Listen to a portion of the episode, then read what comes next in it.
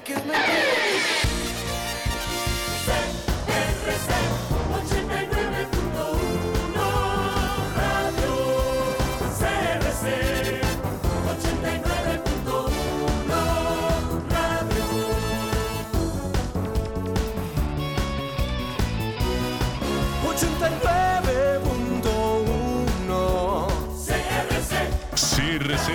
89.1 Radio y Cadena Radial Costarricense no se hacen responsables por las opiniones emitidas en este programa.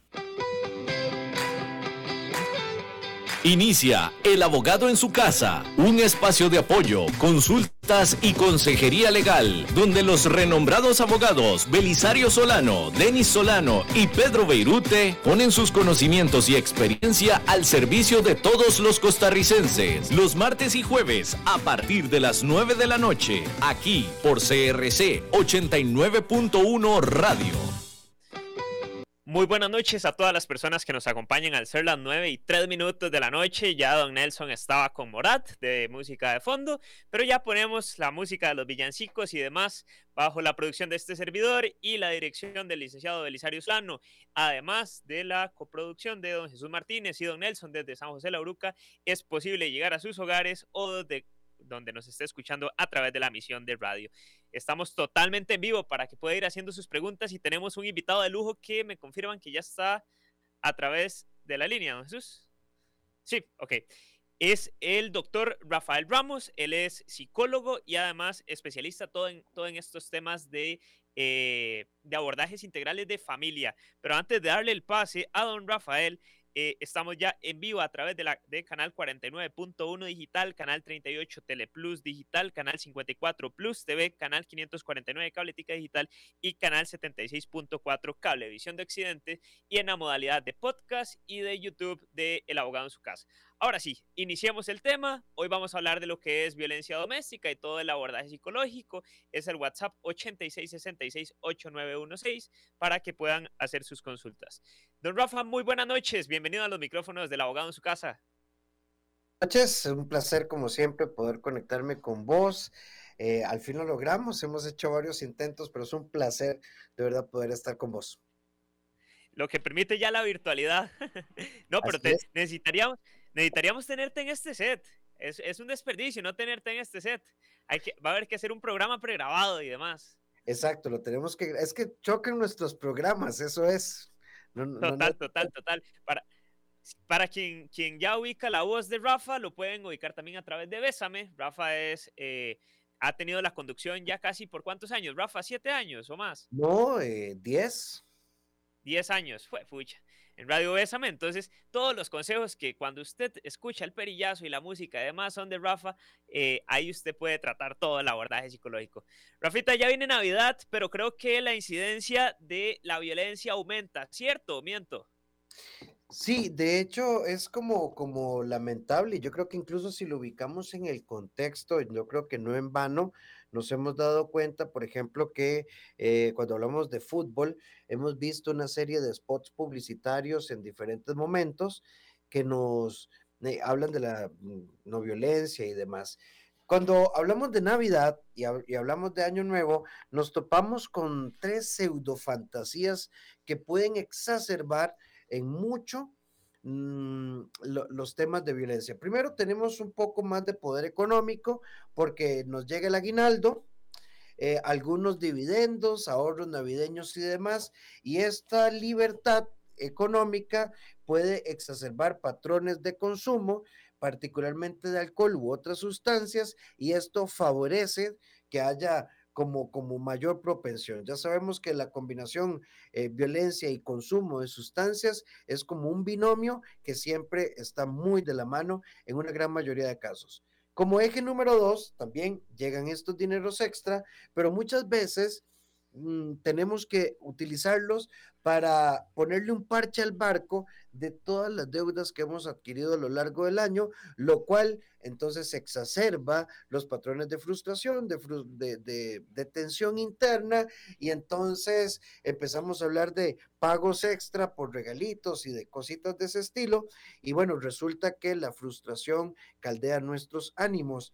Y número tres, a veces eh, cuando tenemos esta pseudo diciembre viene acompañado como pongámoslo entre comillas, un mes de permisos, un, mes un poco complicado, un mes para comer mucho, para pasear mucho. Ya vamos por el 6 de diciembre, las tardes empiezan a verse bonitas, entonces, eh, qué pereza trabajar y demás. Y los excesos, los excesos contribuyen de forma significativa a que se den patrones de violencia y demás. Em, es un poco lamentable y creo que ustedes como, como abogados lo saben también. Eh, a la larga hemos tenido separaciones complejas también al final, al final del año. Eh, que se empiezan a exacerbar, no puedo ver a los chiquitos, empiezan las llamadas, empiezan los pleitos, los impedimentos de salida, las órdenes de captura, y vamos creando ambientes tristemente asociados a diciembre con particularidades muy complejas.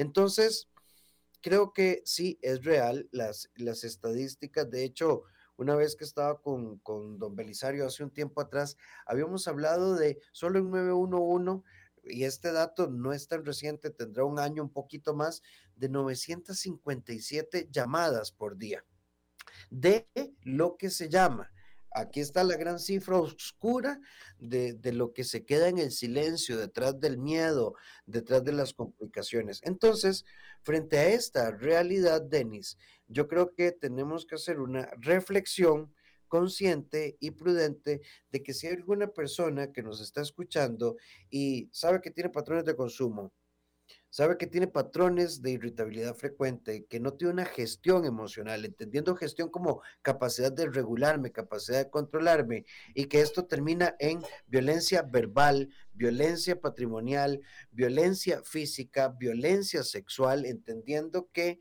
existe la violencia sexual en las parejas. Recordemos que el ser pareja no nos da una patente sobre la genitalidad de nuestra pareja. El sexo es un privilegio eh, asociado a la calidad de la relación. Entonces, si vos te identificas con esto, Ah, tenés que hacer un alto en el camino, porque la violencia no la genera la víctima. Quiero poner un ejemplo. Eh, uno normalmente escucha cosas como esta. Es que si ella no me celara, si ella no hiciera que yo me enoje, y hablo en femenino, porque desafortunadamente la estadística es, de agresores es mayoritariamente masculina. No descarto que hay un grupo también de hombres agredidos por parte de sus parejas, pero bueno, son los menos. Eh, a veces la persona eh, agresora, la persona violenta, suele escudar sus reacciones en la conducta de la otra persona y sos vos. Sos vos el que tiene una mala gestión de la ira, que la podemos explicar por consumo de sustancias, por patrones de historia de vida, patrones de aprendizaje, por heridas emocionales, por una serie de procesos. Pero no te podés quedar en la justificación se requiere atención psicológica, se requiere atención para trabajar esto. De hecho, Rafa, ya tenemos varios saludos y, eh, bueno, reportes de sintonía. Dice, muy buenas noches, doña JD, eh, un gran abrazo desde Guadalupe de Cartago, al igual que doña Denia, dice buenas noches, un saludo desde Liberia. Y don Reinaldo dice, buenas noches, colegas, en fiel sintonía desde Pérez Celedón, excelente tema. Hay un tema que es súper importante analizar que tiene el componente de las dos áreas, tanto la legal como la psicológica. Es cuando estamos al frente de un ciclo de violencia. Y creo que en, este, en estos escenarios de Navidad es cuando más se da este, este supuesto, Rafa. ¿Y qué se entiende por un ciclo de violencia doméstica? Porque muchas veces uno le dicen, bueno, es que usted está sumergido en dicho ciclo, pero no entendemos el parámetro del mismo, Rafa. Sí, de hecho, voy a poner un ejemplo, Denis. Em, yo parte del, espacio que mencionabas en Besa, me tengo otro espacio en otra emisora, em, y hoy casualmente, los martes es el programa, y una mujer escribía y decía, yo no puedo invitar a nadie a la casa, mi familia no puede venir, yo no puedo, yo no puedo tener visitas eh, porque sería un problema.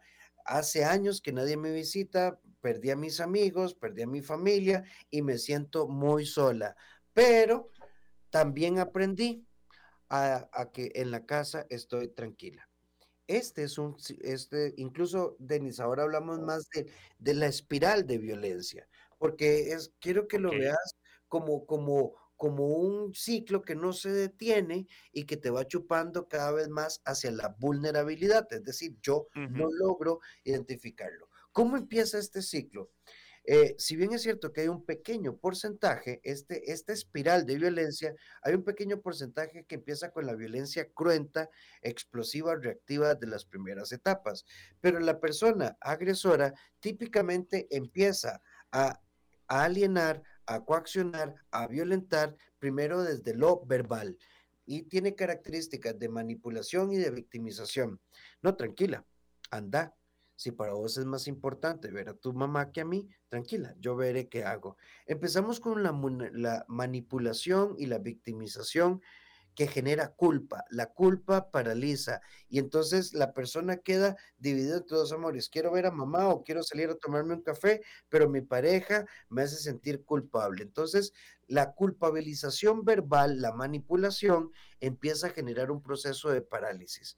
Luego empieza las, las, explosiones verbales. Primero empiezan las verbalizaciones culpógenas, victimizantes, manipuladoras. Luego empiezan las explosiones verbales, donde yo empiezo a no solo a ofender con vocabulario soez, gritar y demás, sino que además la persona violenta suele tomar las debilidades de la persona violentada para paralizarla. Entonces, perdona el lenguaje que voy a usar, pero quiero, quiero que quede muy claro. Entonces de pronto alguien te dice, mira, vos con ese cuerpo y esa gordura nadie te va a querer, vos sos una tabla, vos con ese carácter, eh, a vos quién te va a mantener si vos no servís para nada, te tratan de mala mujer, de mala amante, y entonces empieza ahí, vamos, repitamos, la espiral empieza con manipulación, expresiones verbales o heces, luego empieza ya con acciones verbales, gesticulaciones más violentas y empiezan a inducir miedo y la persona se siente vulnerabilizada. Ya para el componente 3, Denis, estamos posiblemente muy aislados. El componente 4 ya es el golpe, el que inmediatamente genera una reacción del agresor, perdóname, es que me hiciste perder el control, yo no quiero llegar ahí, pero entendé que eh, vos eh, no te das cuenta que esas personas te, están coqueteando, se empieza a manejar celos, control, coacción, anulación, control financiero, control del espacio físico, control de tu tiempo, control del vestuario.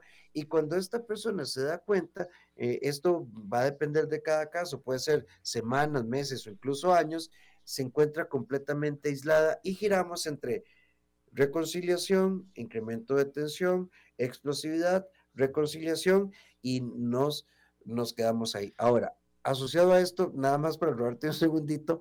Tranquilidad, tranquilidad. ¿Por qué una persona entonces no sale de ahí? E, esa, pero esa es la pregunta. Eh, déjame esa interrogante para ir a un pequeño corte. nada más. Porque ese, ahí me va, vital. No, no, justamente esa parte es la que quería llevarte. ¿Cómo, ¿Cómo puedo saber de que necesito salir de esa espiral? Pero vamos primero a un pequeño corte. Ya volvemos con más del abogado en su casa. ¿Qué tal, hogares de Costa Rica? Próximo jueves 8 de diciembre a las 8 de la noche y por este mismo canal, desde luego, vamos a analizar un tema de mucha importancia. Alexa. Así es, don Pedro, vamos a estar con un especialista en derecho sucesorio para que no se lo pierdan. Sin duda, pueden hacer sus consultas, sus preguntas por medio de las redes sociales del abogado en su casa o bien de Canal 13 para que nos puedan acompañar totalmente en vivo. Los sets del abogado en su casa son gracias a Icono Stand Solution.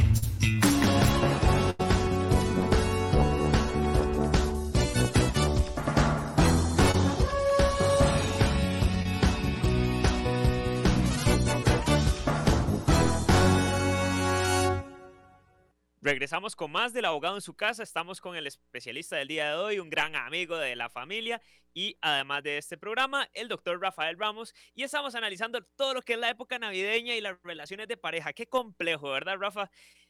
Pero el gran tema que estábamos quedándonos eh, en el tapete es, bueno, estoy en ese ciclo de violencia. Navidad puede ser el momento importante que llega un familiar a la mesa y nos dice, mira, es que fulanito te está agrediendo, mira, salite de ahí. Pero ¿cómo podemos salirnos de esa espiral? Adelante, Rafa, ahora sí. Sí, eh, bueno, voy a tratar de ser como muy concreto. La, primera explicación que te voy a dar eh, es muy interesante, digamos, ya hablando desde la neuropsicología, tiene que ver con una estructura ahí que llamamos el sistema reticular activador ascendente. Eso es un entramado, hay un montón de ramitas que tenemos en la cabeza que nos hace fijar ciertos estímulos. Y entonces simplemente los reproduzco. Por ejemplo, esto es como cuando uno se compra un carro de X marca y entonces empezás a darte cuenta a partir de que compras ese carro, que ves ese carro en todo lugar. Siempre ha estado ahí. Esto hace que se fije un estímulo al que le prestamos atención. Entonces, hay personas que se quedan en una espiral de violencia porque reproducen lo que siempre han vivido. La historia familiar, mm, el haber vivido, crecido en ambientes violentos, genera cierta normalización y entonces no lo leemos no nos damos cuenta de que realmente estamos en una eh, situación de violencia. Pero también pasa que las personas que están en ciclos de violencia a nivel psicodinámico, es decir, cómo se configura nuestro comportamiento, tenemos cuatro ejes muy fragmentados. La autopercepción, es decir, cómo me percibo, me percibo vulnerable. El autoconcepto, es decir, cómo me defino, me defino insuficiente. El autoestima está quebrada y mi autovalía depende de la aprobación o la desaprobación de la persona agresora. Entonces, también esto provoca que yo permanezca ahí. Y entonces, eh, cuando hemos tenido casos muy mediáticos, lamentables, que han engrosado nuestras, nuestras eh, estadísticas de feminicidios y demás, nos preguntamos, pero ¿por qué alguien que percibe ese lenguaje, que ve el nivel del maltrato, no se va? Bueno, porque está desestructurado, está quebrado por dentro. Es una persona que su voluntad está completamente vulnerabilizada y no le vamos a ayudar a la persona diciendo, deje esa persona, eso no sirve, eso es una cochinada. No, el lenguaje es, aquí estamos, te ayudamos, te apoyamos, no juzgamos, no señalamos, no criticamos. Si queremos ayudarle a una persona en violencia, lo primero es generar acogida, una acogida cálida que le haga sentir protección, porque esta persona se siente vulnerabilizada. Entonces, los patrones de crianza, el cómo hemos configurado nuestra estructura cognitiva a lo largo de la historia, los patrones de aprendizaje, los problemas que pueda tener a nivel de heridas emocionales, perpetúan la violencia. Y genuinamente hay personas que te dicen, es que yo la verdad siento que jodo mucho, es que yo la verdad eh, siento que me falta paciencia, Denis, y entonces me meto en esta línea, claro, ¿verdad? Porque, porque he perdido la capacidad de percibirme como un sujeto autónomo, autoafirmativo, es decir, que tengo carácter y decisión propia. Es por esta razón que una víctima de violencia requiere un apoyo em, eh, integral porque también particularmente, aunque no en todos los casos, un gran número de, la muestra tiene factores de vulnerabilidad económica aún y cuando tenga ingresos propios, porque el agresor termina también teniendo control sobre el sistema financiero de esta persona. Entonces, Rafa, ¿cómo? Adelante. Te interrumpo nada más. ¿Cómo, cómo podemos eh, acabar con esas manipulaciones o chantajes emocionales a nivel económico que en ese sentido viene Navidad y entonces la persona quiere comprarse el bolso y la pareja comienza a invalidar las acciones y a hacer chantajes, chantajes, chantajes para conseguir lo que él estima conveniente. ¿Cómo puedo yo como, como víctima en este escenario eh, poder empoderarme y decir, bueno, no, es que yo hago económicamente hablando lo que yo quiero con en el momento que yo quiera. Si quiero ir a comprarme un reloj, me compro el reloj. Si quiero ir a comprarme unos zapatos, me los compro. ¿Cómo se puede trabajar eso, Rafa? Bueno, Denis, lo primero que hay que decir es que es muy difícil que lo hagamos porque si yo no puedo decidir qué hacer, con quién tomarme un café, a quién llamar, este, no tengo privacidad en mis redes sociales. Eh, yo lo, lo digo con mucho respeto, pero no sé si vos lo has notado, como por ejemplo cuando tenemos un Facebook de familia Pérez Pérez. Eh, bueno, puede ser que haya algún porcentaje que nos encante, que sea un tema familiar, pero muchos de estos casos están asociados a desconfianza y vulnerabilidad. Entonces, si yo ni siquiera puedo decidir eh, a qué hora entrar, tengo que reportar. Salgo a las 5 de la oficina, hubo presa, normalmente llego a las 6, pero ese día hubo presa, son las seis y media, y, tengo 20 mensajes y 40 llamadas y siento miedo entonces difícilmente yo voy a poder decir, yo hago lo que me da la gana. Yo he visto personas a lo largo de mis más de qué, 22, casi 23 años de trabajo en psicología, de personas agarrando el aguinaldo para pagarle las deudas de la pareja, para pagar las pensiones de su pareja, eh, para comprarle cosas a su pareja, olvidándose de sí mismas. Entonces, si una persona hoy se percibe eh, incapaz, o no tiene la libertad de comprarse el bolso, comprarse el perfume o arreglarse el pelo y tiene que pedir permiso, tiene que identificarse. Todo adulto que tenga que pedirle permiso a su compañero o compañera de vida para actuar con libertad en cuanto a sus finanzas está en una estructura de violencia. ¿Por qué? Bueno, porque se supone que ninguna estructura de relación, me lo dirás vos desde lo jurídico, supone la anulación de la libertad. Una relación supone coordinación, negociación, apoyo y demás, pero no pedir permiso, no pedir permiso para salir, para entrar, para llamar, para lo que sea. Entonces, ¿qué se requiere en esto? Si yo me identifico como una persona que tengo que pedir permiso para todo, tengo que reconocer que estoy en una situación de vulnerabilidad severa y estoy metida en una espiral de violencia severa y se requiere apoyo interdisciplinario, apoyo legal, apoyo familiar, apoyo terapéutico este, y apoyo económico. Y es muy importante que la persona víctima de violencia, Denis, reciba apoyo de la familia, porque ¿qué te dicen? Pero ¿cómo hago yo con los chiquitos? Esta persona no tiene nada a su nombre, esta persona eh, eh, trabaja en lo propio, entonces ¿cómo hago para una pensión? Entonces, se ocupa un apoyo, por lo menos en estos cuatro ejes, legal, psicológico, económico y jurídico, para poder lograr. Es el punto que te iba a tocar. Hoy, hoy me llegó una, una señora eh, con un cuadro de una crisis eh, bastante complicada diciendo, no, licenciado, ni siquiera puedo hablar con usted porque tengo miedo de que mi pareja me esté escuchando por teléfono, entonces tengo que verlo. Segundo, diste en el segundo punto. Dijo, es que él él tiene todo a su nombre, yo no tengo nada. Y me da miedo perder todo eh, porque en realidad y todo está el nombre de él y el que me da la plata económicamente hablando es él. yo me quedé, bueno, tranquila, hay muchos elementos legales o muchos insumos legales que podemos hacer para determinar, levantar eventualmente en qué sociedades participa, dónde es que podemos, dónde es que, dónde es que eh, le duele la llaga a la persona y comenzar a estructurar ese enfoque legal y además psicológico que me parece el más importante de todos.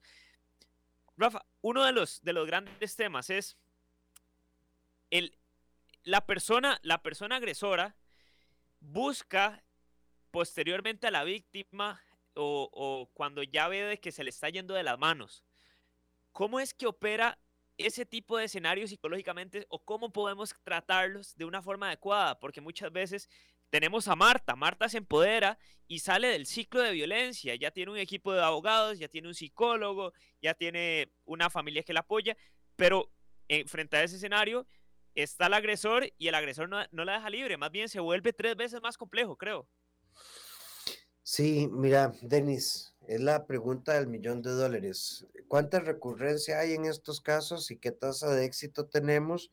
Los números a veces no son muy favorables, por lo menos no en el, en el intento 1 y 2. ¿Por qué? Porque al, Denis, ¿qué hace un agresor? ¿Verdad? Un agresor te vulnerabiliza, pero para vulnerabilizarte tenés que ser eh, vulnerabilizable. Es decir, o sea, yo tengo, este, ¿verdad? Como que ser una persona que, pueda sentir miedo. Pero cuando yo me empiezo a empoderar, cuando entonces una de las estrategias más frecuentes a nivel conductual, cuando ya yo me doy cuenta como agresor que la persona no reacciona al miedo, entonces recurro a la primera fase de la espiral. Empiezo a manipular.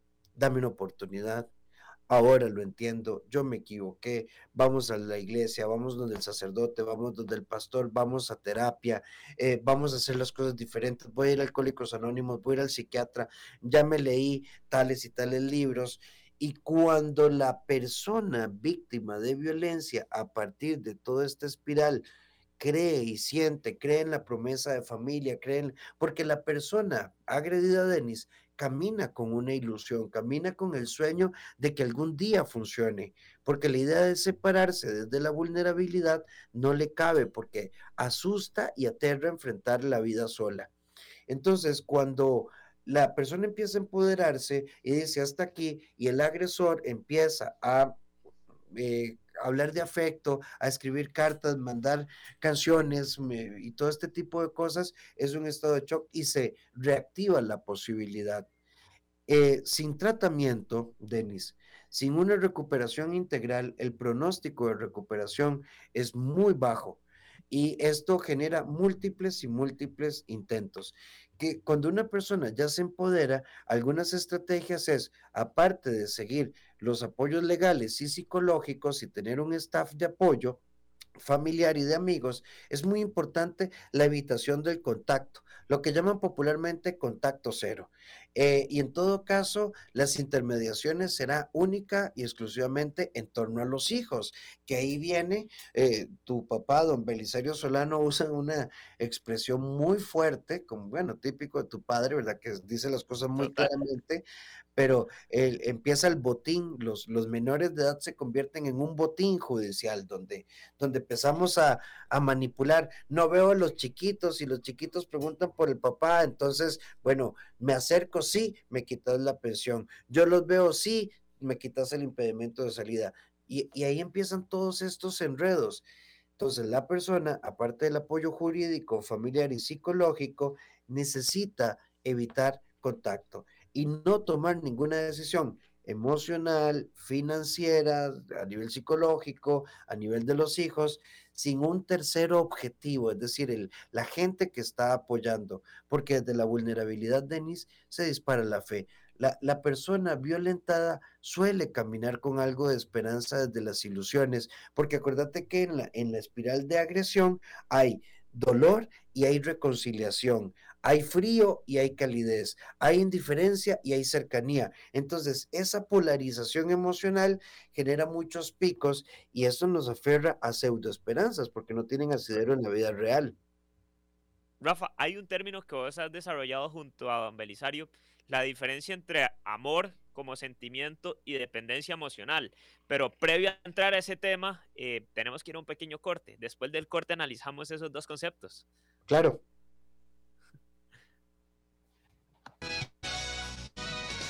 ¿Qué tal hogares de Costa Rica? Próximo jueves 8 de diciembre a las 8 de la noche y por este mismo canal, desde luego, vamos a analizar un tema de mucha importancia. Alexa. Así es, don Pedro, vamos a estar con un especialista en derecho sucesorio para que no se lo pierdan.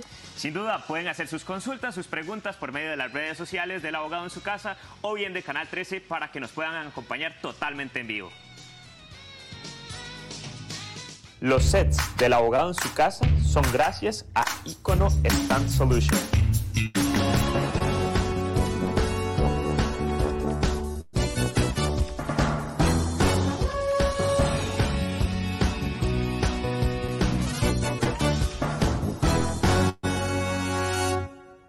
Al ser las nueve y media de la noche, estamos completamente en vivo analizando lo que es las relaciones de pareja, los temas de Navidad y cómo podemos enfrentar todo ese tipo de cosas desde la óptica psicológica y legal. Nada más para, previo a darle eh, la palabra a don Rafa, eh, recordarles que pueden participar con nosotros y enviarnos sus comentarios y sus consultas a través de las redes o bien eh, participar a través de las páginas de CRC 89.1 Radio.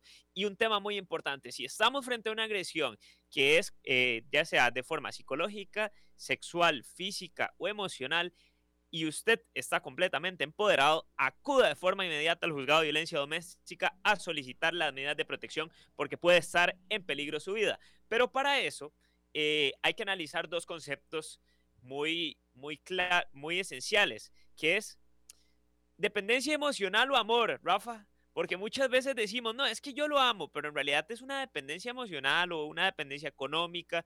Eh, ¿Y cómo podemos conceptualizar esos ambos conceptos? Sí, de hecho suele haber mucha confusión y te lo quiero explicar de esta manera. Cuando hablamos de dependencia emocional, eh, la persona, alguien, un alguien, necesita a una persona para sentirse bien y suele, desde la dependencia emocional, anteponer sus necesidades debido al miedo de perder el vínculo emocional con esa persona o miedo al abandono y se relaciona en muchos aspectos con problemas de autoestima o historia de vida. Y por otro lado tenemos la codependencia emocional La dependencia es necesito a alguien y me aferro y me pego. Mientras que la codependencia va un poquitito más allá y es como una necesidad constante de cuidar, ayudar, proteger, preocuparse por el bienestar de la otra persona, aun cuando hacerlo no sea necesario y vivo en virtud de otra persona. El amor sano lo vamos a definir como la interacción de dos individuos que conforman un conjunto afectivo, es decir, una relación de pareja, donde se conserva la individualidad consciente y no resulta amenazante el entorno social, los cambios físicos, Em, el entorno familiar, los intereses. El amor maduro se caracteriza por la libertad afectiva, por el respeto a la independencia, por el desarrollo de proyectos en común, por la, la capacidad de negociar, de no problematizar los desacuerdos, tener molestias que derivan en procesos de reflexión, mientras que en dependencia y codependencia siempre nos vamos fusionando con la otra persona, perdiendo nuestra identidad. Y es por eso que cuando hay dependencia emocional, mm, es muy interesante a, nivel de, Denis, de, de comportamiento, digamos, cuando hay una persona que tiene una adicción a una sustancia, cuando entra eh, por cualquier razón eh, en abstinencia, entonces siente ansiedad, insomnio, tristeza, cambios de humor, apatía, retraimiento, se le hace difícil reconectar consigo mismo y con la vida sin la sustancia porque hay una dependencia. Bueno, la dependencia emocional, dejando por supuesto todas las diferencias de grado que pueda haber acá, una persona también entra en abstinencia, le da ansiedad, necesita saber, quiere saber, tiene miedo al abandono, no sabe moverse, agendar, planificar, desarrollar gustos, intereses y actividades si no tenemos a esta persona. Entonces, no solo se trata de trabajar la violencia como proceso, sino que hay que restaurar la independencia afectiva. Hay que entender que es dependencia emocional. Hay que entender que es codependencia, hay que entender que es amor. Eh, la persona en violencia tiene que comprender que no, no, no se puede amar desde la necesidad, ni se puede amar de forma aspiracional. El amor no es un acto de fe. Yo no me vinculo a alguien para ver si funciona. Yo debería vincularme porque funciona. Pero, Denis, metiéndonos un poco en el tema afectivo, ¿Sabes qué es lo que pasa? Y esto es una pandemia y, si te lo pudiera graficar con algunas palabras claves, es así. Denis conoce a Julia, hay atracción. Como hay atracción, entonces hay una disposición positiva a interactuar. Hay atracción, nos gustamos, nos disponemos y entonces interactuamos. Y como hay una disposición positiva, empezamos a interactuar, interactuar, interactuar y desde la atracción no observamos, porque si tenemos dependencia emocional, problemas de autoestima, inseguridad, historias de vida complejas, resulta que mm, Denis me dice, vieras qué lindo Mónica, todos los días en la mañana me escribe y si yo no le he contestado, ya a las 8 de la mañana me ha mandado 10 mensajes. Ella está tan presente en mi vida. Vieras que últimamente, eh, ¿verdad? La voy a recoger en la universidad y ella es tan agradecida. Cuando te das cuenta, desde la atracción, la interacción y la disposición, empezás a justificar un montón de conductas que te van atrapando. Entonces resulta, seis meses después, ya no vas a jugar fútbol 5 porque vas a recoger a Mónica todos los días. Em, he perdido la privacidad en las redes. Ya ella te ha cuestionado quién te da like. Y ya no posteas tanto como antes. Dejas tus gustos e intereses. Y esto se da porque hay dependencia emocional y conceptos profundamente distorsionados de lo que significa estar en pareja. De ya, ya Mónica es una tóxica. Mónica, Mónica y él deberían ir a terapia, ¿verdad? Porque, porque o sea, parece, parece mentiras, ¿verdad? Yo, yo puedo entender, mm, Denis, cuando alguien bueno, empezás a salir con alguien y puedo entender, avísame cuando llegas a tu casa y todo bien, pues es interés, es un poco tarde, pero cuando, di, no sé, me dormí y te despertás, eh, quiero saber qué pasó, no sé qué, casos de la vida real a las 2 de la mañana. Eh, y abrir la puerta, este, es que como no me contestaste, estaba súper preocupado. Eh, a mí me hacen eso, a mí me hacen eso y puede que ahí termina todo. Sí, o sea, es que, a ver, yo, yo, yo puedo entender la línea entre la preocupación sana y la invasión de tu espacio psicológico eh, se percibe cuando anulas por completo tu, mm, tu espacio físico. El, amor sano negocia. Sabes, por ejemplo, Denis, que es, que es objeto de muchísimos conflictos en este momento. Y, y, y vos lo ves porque salen muchos memes. Los memes tenemos que prestarles atención porque los memes reflejan patrones de conducta social distorsionados. No, no sé si lo has visto. Ya ahorita te dicen que es la fiesta de e, ese, tema, devolvámonos ahí un toque. Entonces, un meme puede reflejar los patrones conductuales de una persona. Distorsionados, digamos una sátira de nuestra conducta. Entonces, por ejemplo, no sé si has visto uno que se ha hecho muy viral en estos días. Eh, felicidades, ahorita te dicen que la fiesta del trabajo es sin parejas. Y si uno se no, ese no lo he visto. y si uno se detiene y lo analiza, ok, puede tener varias... Claro, puede tener varios problemas. porque yo no puedo ir solo a la fiesta de trabajo? porque tengo que ver la fiesta del trabajo como una amenaza?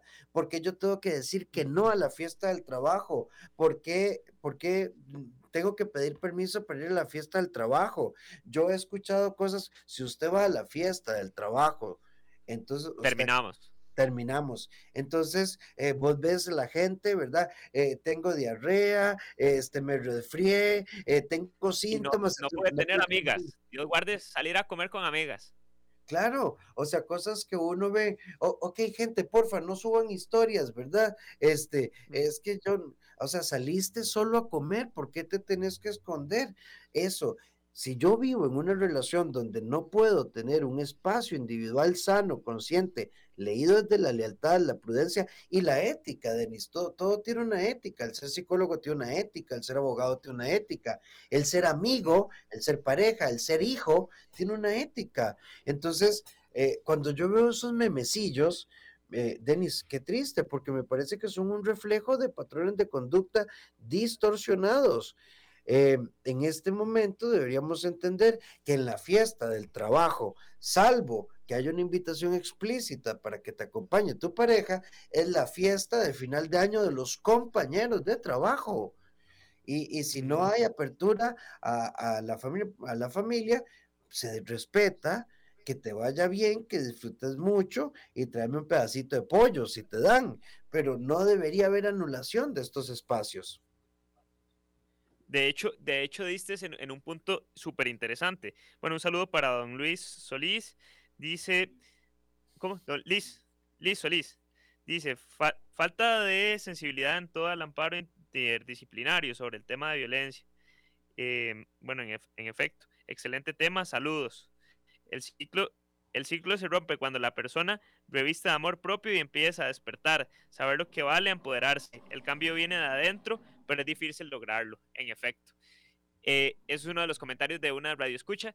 Rafa, uno de los temas también es, no, muchas veces nos enfocamos en, la pareja, pero también la limitación que nos da la pareja a ciertos familiares. Por ejemplo, llego y tengo a, a Marta de novia y dice, no, es que no me gusta andar con, eh, ir, a la, ir a la cena familiar de Navidad con tu papá porque tu papá te hace malo, eh, me hace malos ojos o porque tu mamá me hace malos ojos o tus hermanas me caen bien mal. Y entonces, ese tipo de conductas, ¿cómo podemos afrontarlas?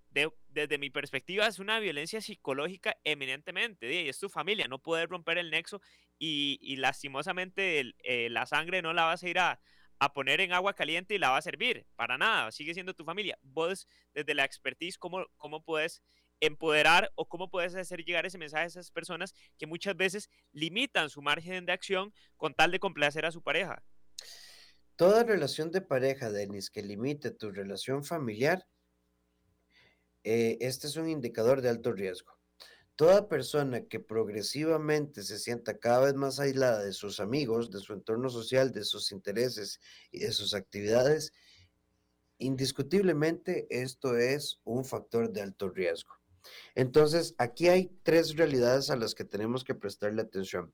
Toda persona llega a la vida con un combo enorme el combo de su historia, de su desarrollo personal, de sus heridas emocionales, y cada quien es responsable de trabajar ese combo. Pero también llegamos con la familia Y es cierto, hay cuñados, cuñadas, suegros, suegras que pueden ser profundamente virtuosos y puede haber una acogida muy bonita, puede haber una acogida muy hermosa y todo bien, todo bien. Pero en algún punto, digamos que vamos a partir del principio positivo. Eh, ella le dice a él, vamos a la cena familiar y él dice, es que tu papá no me agrada. Perfecto, pero como esto es una vez al año, una persona en una posición consciente y emocionalmente más equilibrada y más adecuada, ok, voy a la cena, me muevo en la cordialidad, no me acerco tanto al padre y desvío mi atención hacia otras personas. Escenario número uno, vamos desde el respeto y la cordialidad. Escenario número dos, está bien, te respeto que mi padre te incomoda, pero entonces voy yo y entonces mm, respetame que voy a ir yo porque es mi familia. Pero el escenario número tres, si vos vas donde tu familia me perdés a mí, entonces me quedé para estar sujeta a los caprichos de una persona que con su gesto, su tono, su expresión y su acción me violenta, me anula y me coacciona, en ese escenario tres tenemos otro indicador para buscar ayuda integral. Es cierto, en estas fiestas tendremos eh, de que toparnos con, todos tenemos a la tía complicada como la, como la doña Carlota, la, la canción de Arjona, ¿verdad? Todos tendremos personas difíciles, pero nada cuesta, nada cuesta eh, eh, estar ahí. Y tenemos que tener mucho cuidado también cuando para estas fechas 20, 21, 22, 23, todo bien, el 24, ay, es que eh, me duele la cabeza, me duele el estómago y, y, empezamos también a manifestar síntomas para manipular y no estar ahí.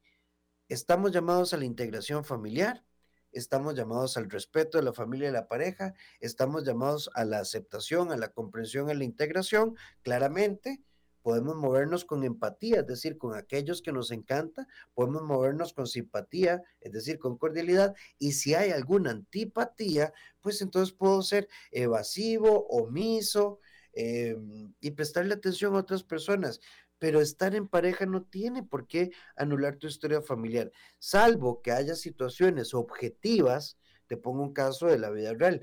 Eh, él decía, yo a tu familia no quiero estar y prefiero no ir, bueno, porque la familia de ella eran personas que bajo los efectos del consumo de alcohol, que era mucho, siempre terminaban pleitos y cosas complicadísimas y él decía, no quiero exponer a mis hijos a eso. Pero él siempre decía, vamos un par de días antes de Navidad, saquemos a tus papás a almorzar, invitémoslos a cenar aquí a la casa, pero cuando llegan todos tus hermanos, eso es una borrachera. ¿Ves? Ahí puede haber un esquema diferente porque hay una situación objetiva, pero si eso me ven feo, no me agradan, a mí no me quieren, si no te quieren es porque también la persona agresora siempre hace caritas, hace comentarios inapropiados, se resiente por todo, complica todo, problematiza todo y muchas veces el reflejo de la conducta de la otra familia hacia mí como persona agresora lo he cultivado yo, pero tristemente, Denis, la realidad es, tristemente, que desde la vulnerabilidad de la persona violentada termina cediendo a la anulación del espacio familiar ejecutado por el agresor o agresora, que recordemos que no lo hace de un día a otro ni con solo una frase, es un proceso, valga la, la, bueno, es ascendente, es progresivo, y entonces empezamos a girar en torno al agresor, porque aparte de todas las lecciones a nivel de voluntad, recordemos que opera la dependencia emocional a la base y eso hace nuestra conciencia menos efectiva. Dice don Belisario Rafa, las fiestas no se pueden hacer virtuales. Eh, sí, decirle que ahora le contesto. Es que ahí la está pulseando, pero ya pronto, ya pronto. Ya, ya pronto, ya pronto. Uno de los temas, Rafa, también es eh, muchas veces, bueno, las, conductas del desarrollo del agresor con la familia o de las personas que nos cometen actos de agresión psicológica, porque resulta que llegan, comete el acto, dos, tres días, se, se desaparecen y llegan frente a la familia y hacen de que es el gran papá, el gran hermano, el gran agresor eh, o la gran pareja. Entonces, muchas veces dicen, no, es que la, la, la, la jodida, perdón, o, el jodido sos vos. Ella es un, es un pan de Dios. Aquí, eh, quien ha demostrado que, que en realidad has, logrado salir adelante es él. Entonces, ¿cómo podemos luchar frente a esa estigmatización de la misma, del mismo núcleo familiar? Porque ahí no tenemos una de las redes de apoyo que ya señalabas más importante, que es la familia.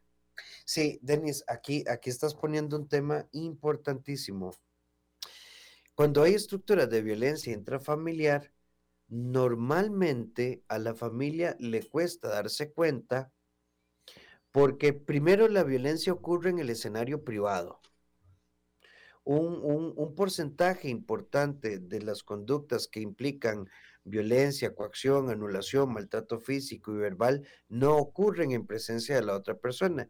Y la persona víctima de violencia tiende a, no, no, mm, tal vez tristemente las personas que tienen el rostro marcado por un golpe, no, mira, se nos complicó, no vamos a ir, otro día con mucho gusto. No cuentan lo que realmente pasa y cuando hablan de su pareja, normalmente hablan eh, bien, y entonces lo ocultan por años. Y muchas personas dicen, yo no sabía que mi hermana, yo no sabía que mi hija, yo no sabía que mi prima estaba en esta situación. ¿Por qué lo hacen? Bueno, porque es parte del espectro de afectaciones de la violencia donde se tiende a validar y a justificar a la pareja.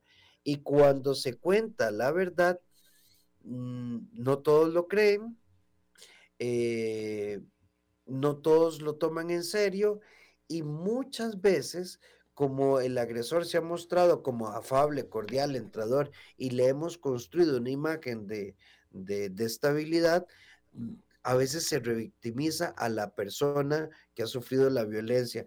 Entonces, es muy importante no tomar partido, es muy importante observar con agudeza. Esto suele notarse, Denis, suele notarse Tal vez el ojo experto lo nota más rápido, pero vos, te das cuenta, por ejemplo, eh, esa persona que siempre está a la par de, su pareja, eh, que no la ves usando el teléfono, que si se acerca a hablar con alguien, la pareja se acerca a ver de qué está hablando. Eh, si llega algún amigo de la familia, no permite que esté cerca y, y, normalmente esas así súper abrazaditos y agarraditos de la mano. Entonces, em, la persona víctima de violencia, no quiero estigmatizar, ¿verdad? Porque hay múltiples conductas, pero por ejemplo, la espontaneidad, la naturalidad, el contacto visual, mira hacia abajo, eh, no se mueve con, con tanta naturalidad y ese tipo de cosas siempre, siempre terminan afectando. Entonces, es un tema que requiere un abordaje muy, muy importante a nivel interdisciplinario. Rafa, previo, la última pregunta de este análisis de este tema, muchas veces utilizamos y excusamos los hijos. Es que no me separo de él o no salgo de él, eh, de este ciclo de violencia, porque pobrecito Jaimito, pobrecito María, pero creo que a veces la repercusión es tres veces más grande eh, que estar viendo esos cuadros de violencia. ¿Me equivoco? ¿Cómo podemos hacer en ese análisis a partir de la experiencia tuya? Por supuesto que un divorcio que procure estabilidad emocional en la dinámica de la crianza de los hijos siempre será muchísimo más sano que un proyecto de convivencia en una estructura de violencia. Pero una de las cosas frecuentes, Denis, y vos y tu equipo de abogados tienen que, haberlo escuchado con mucha frecuencia, ¿cuál es la amenaza? económica, te voy a quitar a los hijos, no te voy a dar nada. Em, si vos si vos metes un hombre en esta casa, te quito la pensión, eh, yo te dejo la casa solo a nombre de los hijos, entonces eh, eh, las mujeres quedan tan vulnerabilizadas que sostienen y perpetúan la convivencia porque desde la vulnerabilidad consideran que no tienen derechos. Y mm, por eso yo creo que la educación legal en, en, en todo tema, por supuesto, pero creo que que la educación a nivel de derecho de familia es muy importante y debería ser un tema que debería abordarse desde por lo menos el cuarto ciclo y debería haber un curso libre sobre principios del derecho de familia, porque los principios del derecho de familia están orientados a que haya un principio de estabilidad psicológica en la familia. El, derecho de, la, de familia y la psicología o la terapia de familia comparten los mismos principios. Em, pero la persona entonces cree que es cierto, que le van a quitar los chiquitos, que no los va a poder ver, eh, que nunca más va a volver a tener una pareja. Y pensemos, por ejemplo, cuando una mujer logra salir de esto y se establece lo financiero, incluso la pensión y los bienes, cuando ellas empiezan a darse la oportunidad de estar con alguien, aparece la expareja, acoso, llamadas, fijos, que termina también cuántas medidas cautelares se ponen todos los días por este tipo de cosas. Pero sigue siendo muy pequeño el porcentaje de mujeres que denuncian respecto al grupo de mujeres que realmente em, vive eh, violencia intrafamiliar. Y recordemos, y acá me corregís, que una mujer víctima de violencia, si tiene un abogado, fantástico, pero no tiene un abogado para ir a poner una denuncia, puede acercarse directamente al juzgado. Totalmente, totalmente, totalmente. Es completamente gratuito. Y además, bueno, Rafa, creo que lo único que me faltó decir es cuándo está ese taller entre el abogado en su casa y el CEDI de derechos de, de, principios de derecho de familia y todo el abordaje psicológico. Porque no, sí, en realidad se ocupa, se, ocupa nada más y no, no, es una mala idea hacer un taller. No, no, no, no. Eh, Mira, y, y, y, te, y, te, voy a poner un ejemplo, ¿verdad? O sea, bueno, vos sabés que en este país, después de 24 meses de convivencia, o voy a ponerte un ejemplo, eh, yo me casé eh, en el 2020, pero compré la casa en el 2018 soltero. Entonces todo el mundo cree que esa casa es solo mía, pero está financiada y eso no es real. Y cuando el abogado le dice, no, no, no, mire, lo que es suyo son los 24 meses previos, ¿verdad? Es ese cachito pequeñito, ¿verdad? Entonces, sí, sí, yo creo que, y mientras tanto lo vamos haciendo aquí en la radio, cada vez que yo pueda, encantado de estar con vos. Sin duda, así será, Rafita. Eh, agradecerte tu participación el día de hoy y en 30 segundos ese mensaje para todas las personas en épocas navideñas, cuando tenemos una relación de pareja o estamos subsumidos en algún problema a nivel eh, emocional, ¿qué podemos llevarle de salud de esperanza? Cuando estamos en una situación de estas, busquemos ayuda, pero si vos te das cuenta que tu prima, tu hermana, tu hermano, ¿verdad? Porque hay un grupo de hombres, no le entremos por la pareja, no le entremos diciéndole, deja salir, eso no sirve, qué cochinada. Entrémosle, aquí estamos, te apoyamos, venite, ok, ¿qué te da miedo? ¿Qué necesitas? Ok, está, te ofrecemos el plan A, el B, el C y el D. Es muy importante que haya procesos de acogida. Si descalificamos la pareja, recordemos que hay dependencia emocional, esto no va a funcionar. Pero si le abrimos oportunidades de apoyo integral, incrementamos las probabilidades de que una persona se anime a salir de ahí y hacer lo que le corresponde, porque no lo puede hacer sola, se necesita apoyo. De mi parte, Denis, agradecidísimo, es la primera vez que estoy en el abogado en su casa y quedo profundamente agradecido por esta oportunidad. El gusto es nuestro, Rafa, y sos parte esencial de este proyecto y de este sueño. nos, vamos a ver cómo podemos hacer para llevarte el de tele. El tema es el horario. el, tema, es el horario. Ese es el único inconveniente. Pero vamos a ver si podemos un día pregrabar algo y lo llevamos al de tele. Eh, Pero no, agradecidísimo con todo, Rafa. Encantado de la vida. Con todo gusto. Eh, y a todas las personas recordarles que nos vemos el jueves a través del Sistema Nacional de Radio y Televisión, en donde va a estar este servidor, eh, Belisario Solano y Alexa Narváez, junto a Gerardo Parajeles, analizando los temas de derecho sucesorio. Sin más que decir, desearles una muy feliz noche y continúen con la programación regular de CRC 89.1 Radio y cadena radial costarricense. Que Dios los acompañe. ¿Qué tal, hogares de Costa Rica? Próximo jueves 8 de diciembre a las 8 de la noche y por este mismo canal, desde luego, vamos a analizar un tema de mucha importancia. Alexa. Así es, don Pedro, vamos a estar con un especialista en derecho sucesorio para que no se lo pierdan. Sin duda, pueden hacer sus consultas, sus preguntas por medio de las redes sociales del abogado en su casa o bien de Canal 13 para que nos puedan acompañar totalmente en vivo.